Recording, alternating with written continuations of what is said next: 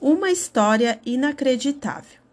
Parado em frente ao portão de casa, perdido em seus pensamentos, Teco nem percebeu que uma misteriosa neblina chegava lá do fim da rua. Uma neblina esquisita, mas parecia fumaça gelada cobrindo toda a rua.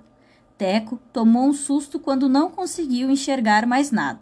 Nem gente, nem carro, nem ônibus, nem bicicleta. Junto com a neblina, um barulho estranhíssimo.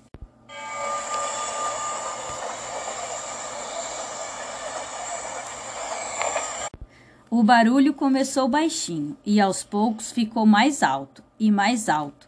Nessas alturas, o Teco se arrepiou todo. Aquilo nunca havia acontecido na rua onde morava. Na verdade, aquilo nunca havia acontecido com ele.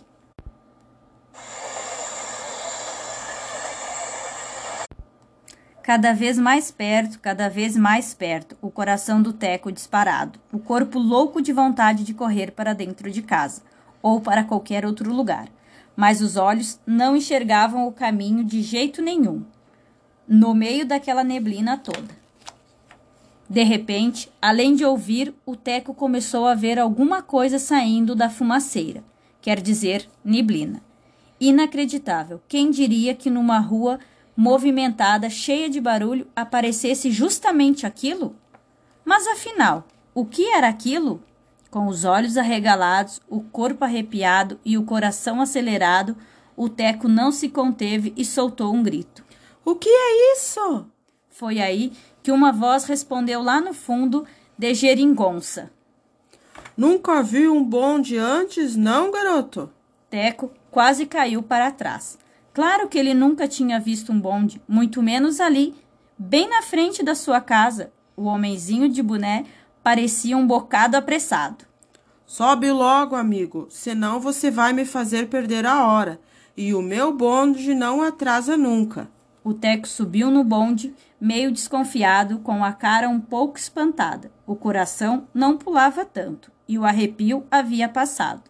Na verdade, começava a achar que aquilo tudo genial. Já pensou quando ele contasse a aventura para Bento, para o João, para Maristela e para os outros amigos da escola? Todo mundo ia adorar. Mas Teco precisava de algumas informações para contar a sua história. Então puxou conversa. Quem é você? Por que está vestido desse jeito? Para onde a gente vai? Como é que é? O homenzinho do boné interrompeu. Calma, menino, parece que vai tirar o pai da forca. Em primeiro lugar, muito prazer. Seja bem-vindo. Meu nome é Onofre e eu sou o motorneiro deste bonde. Motor o quê?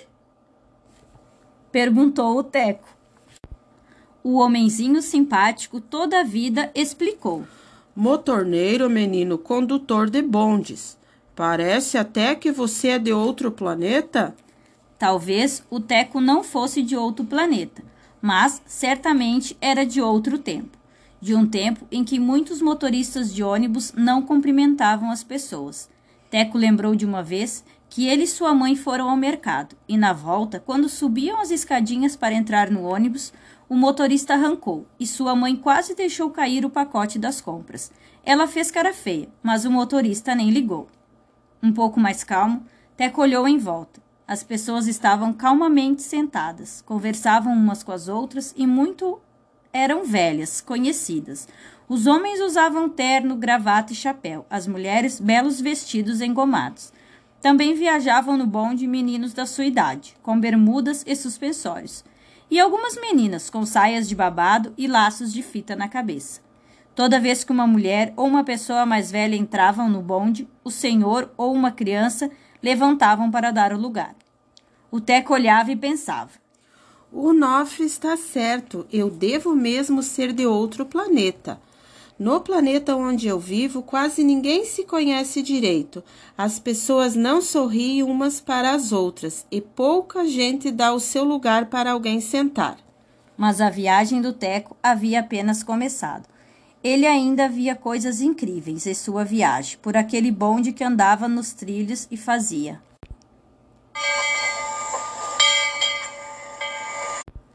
Os olhos do Teco não sabiam para onde olhar. Eram tantas coisas diferentes para ver. A cidade que o bonde percorria era outra, uma cidade do passado. Os trilhos do bonde não estavam assentados no asfalto, pois o piso das ruas eram calçamentos, feitos de milhares de blocos de pedras. Ainda havia muitas carruagens chamadas de charretes, coches e tilbures, que eram uma espécie de táxi. Nem é preciso dizer que os cavalos ainda estavam na moda. E os automóveis, então, eram pouquíssimos e daqueles bem antiguinhos, conhecidos como calhambeques. Na cidade não havia um semáforo sequer, nem faixas de travessia, nem placas de sinalização. As pessoas se locomoviam a pé, sem ter muito o que se preocupar. Mas tinha alguém para organizar o trânsito, e isso o Teco viu muito bem e logo perguntou para Onofre. Quem é aquele ali? Onofre, sempre sorridente, explicou. Aquele é um cantoneiro. Você tem cada uma. Vai dizer que não sabe o que é os cantoneiros?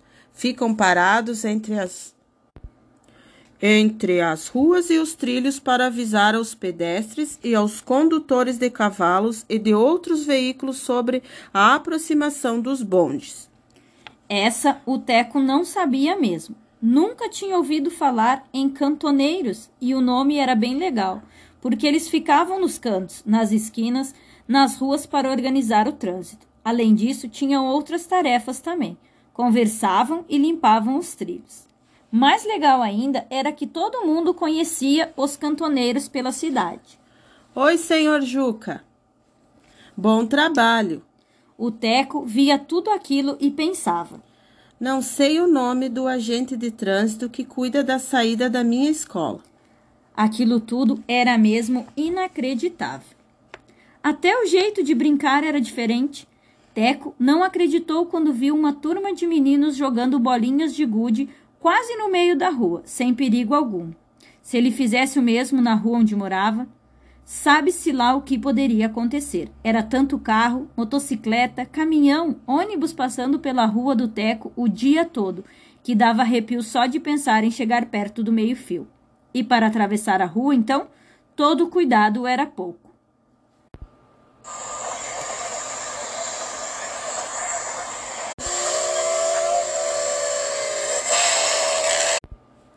Lá ia o Teco no bonde, correndo nos trilhos. Bem, correndo é modo de dizer, porque os bondes transitavam bem devagar. Era por isso que o Teco tinha conseguido enxergar a paisagem tão bem, mas ele ainda queria saber mais. Senhor Onofre, onde a gente está? Para onde a gente vai? Onofre, o amigo motoneiro, não teve tempo para responder. O bonde entrou numa espécie de neblina, igualzinha àquela que o Teco tinha visto quando saiu de casa. Foi parando devagar, devagar. O Teco então só ouviu a voz do Onofre. Ponto final. Podem descer. Então, Teco desceu, meio sem querer, mas desceu. E quando se virou para ver o bonde, tudo havia desaparecido. Só sobrou um restinho de neblina e um barulhinho bem distante.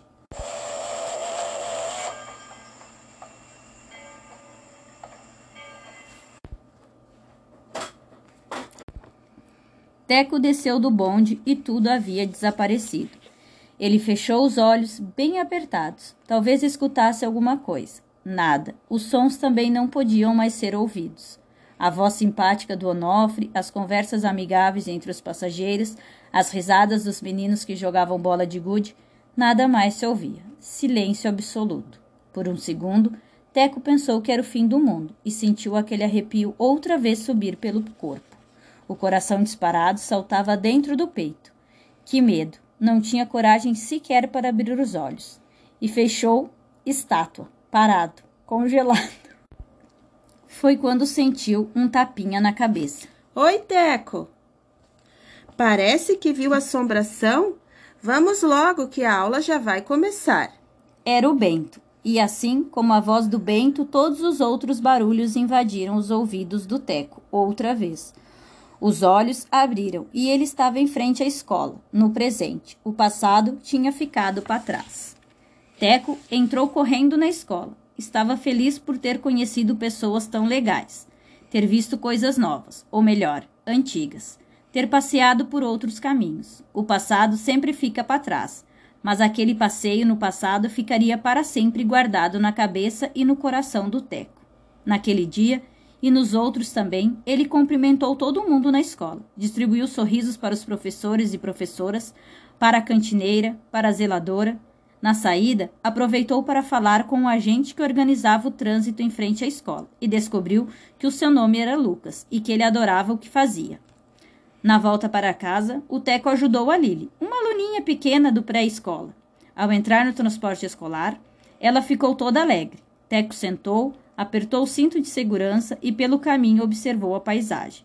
As pessoas, os carros, os ônibus, as motocicletas. Aquilo tudo era o presente. Aquele era o seu planeta, a sua cidade, o seu lugar, e ele com certeza sabia que era alguém importante na vida de muitas pessoas, assim como você.